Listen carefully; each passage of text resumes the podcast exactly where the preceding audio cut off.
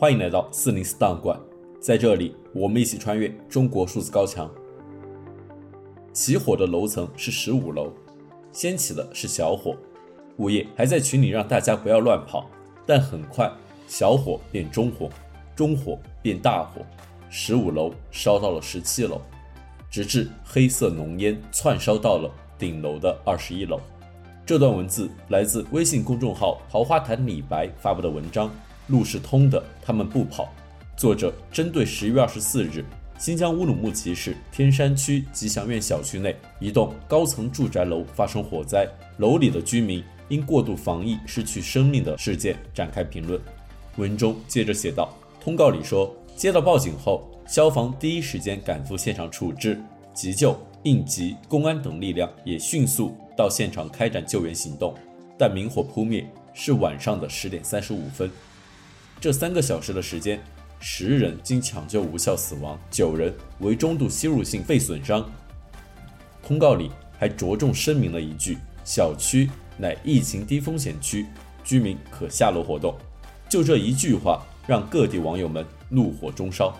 其一，它不是低风险。十一月二十一日。这个小区的核酸采样出现混管阳性，小区居委会给业主发消息说，自即日起，小区实行三天静默管理，所有居民必须足不出户，所有单元门上封条。也就是说，发生火灾的十一月二十四日晚上，这个小区还依然在静默期内。这么板上钉钉的事，这个低风险是怎么来的？是发稿时刚解封的吗？其二，他们不能下楼。通告中最刺目的一句话是：“居民可下楼活动”，用词很高明，意思是消防通道大致是畅通的，并没有堵住居民的逃生通道。这句话甚至可以翻译为：“路是通的，他们不跑。”事实呢，火都烧到眉毛了，有些人逃出去，看见单元楼楼道门还锁着，有人又回来，还有人胆子大，跑到一楼的邻居家，从窗户往下跳。文末作者写道：“从贵州大巴到这场大火，从山崖下的二十七条人命到深夜火光中的十个人，我们是不是可以反思一些什么，改变一些什么？那是活生生的人命啊！尽管中国的言论审查和舆论管控日趋严峻，国家对公民的监控也无处不在，但我们依然可以看到那些不服从的个体，顶着被删号、被约谈，甚至被监禁的风险。”对不公义勇敢发出自己的声音。中国数字时代在四零四文库栏目中长期收录这些被当局审查机制删除的声音。十一月二十三日，财新网在其微信公众号上发布文章：广州南沙体育馆方舱一名新冠感染者自缢身亡。文中写道：十一月十六日傍晚。广州市南沙体育馆改建的方舱医院接收了首批新冠患者。这座体育馆靠近广州最南端，距离市中心约一小时车程。当前主要收治确诊轻型及无症状感染者，其中包括三十二岁的小雅。十一月二十三日，小雅的丈夫郑宇告诉财新记者，小雅在十一月十四日检出阳性，而她本人当日核酸检测为阴性。属于密切接触者，比小雅早一天离开租住的城中村，转运到广州北部从化区一家酒店。二人一南一北分开隔离，两地相距近百公里。两天后，十一月十八日上午，小雅在南沙体育馆卫生间自缢身亡。为了收纳数量庞大的感染者及密接者，广州市正在大力筹建方舱医院及隔离点。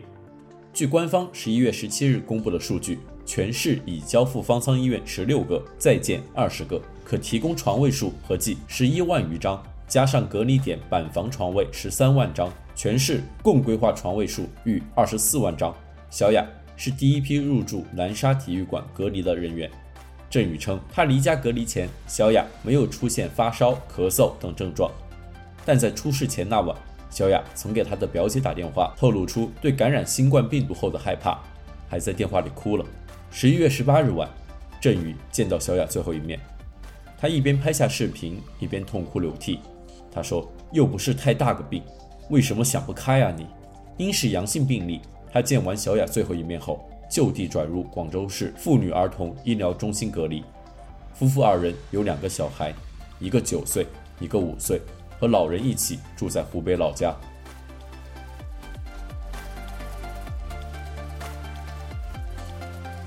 十一月二十二日，微信公众号“长安课堂”发布文章《十问》，就疫情防控政策质问卫健委。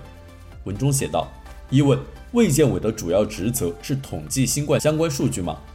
对于新冠患者的治疗方案，卫健委做了多少推广工作？对于奥米克戎的致死率，卫健委公布了吗？对于基层防疫的层层加码，卫健委处理了几个人？对于今年新疆、西藏等地连续数个月的封控，卫健委认为合适吗？二问：历史上任何流感病毒有被人类消灭了的吗？如果没有，我们凭什么又可以消灭新冠病毒呢？如果消灭不了新冠病毒，要付出什么代价才能对一个看不见摸不着的病毒进行清零呢？一轮轮核酸检测到底有多大用处呢？三问：绝大多数民众都打了三剂以上的新冠疫苗。为什么还是照样不断感染新冠？到底疫苗有没有用？四问，和其他流感病毒相比，奥米克戎的致死率到底是低还是高？奥米克戎到底致死了多少人？五问，针对新冠病毒，我们解除管控的标准是什么？如果没有客观科学的标准，难道要一直管控下去吗？六问，北京最近的三例死亡病例都是卧床不起的老年病例，请问他们究竟是怎么感染的？流调有结果了吗？是不是只要是流感，核酸检测就有可能显示阳性呢？如果是这样，核酸检测的意义何在？七问：我们的新冠防控政策决策依据究竟是什么？是数据，是模型，还是推测？钟南山、张文宏、张伯礼等专家已经说了，奥米克戎的毒性很低了，我们为什么还要管控一个并不致命的疾病？八问：因为制度不同，人口稠密程度远高于内地的香港。从来就没有做过全员核酸检测，而且已经放开管控几个月了。香港社会目前一切正常，发生医疗挤兑了吗？为什么香港都没有发生医疗挤兑，内地就要这么担心所谓的医疗挤兑呢？难道香港没有老人和孩子吗？九问：世界上一百二十多个国家早都没有对新冠进行管控，这些国家的民众健康受到了什么伤害了吗？他们都生活正常吗？他们凭什么要比中国人生活得更自由呢？卡塔尔世界杯开幕了，现场球迷没见谁戴口罩，也没听说要看核酸检测证明。难道他们和我们生活的不是一个星球？难道新冠病毒不伤害他们？十问：印度和我国人口差不多，面积连我国的一半都不到，印度的疫情究竟是个什么情况？非洲的尼日利亚防疫工作成效显著。我们不去对标和自己国情差不多的印度，不去学习尼日利亚，整天统计美国的数字，这样对我们防疫有什么实际意义？以上是本期选读的三篇四零四文章，文章全文见中国数字时代网站。这些作品版权归原作者所有，中国数字时代仅对原作进行存档，以对抗中国的网络审查。中国数字时代 CCT。致力于记录和传播中文互联网上被审查的信息，以及人们与审查对抗的努力。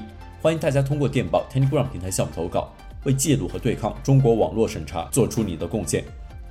投稿地址请见本期播客的文字简介。阅读更多内容，请访问我们的网站 ctt.media。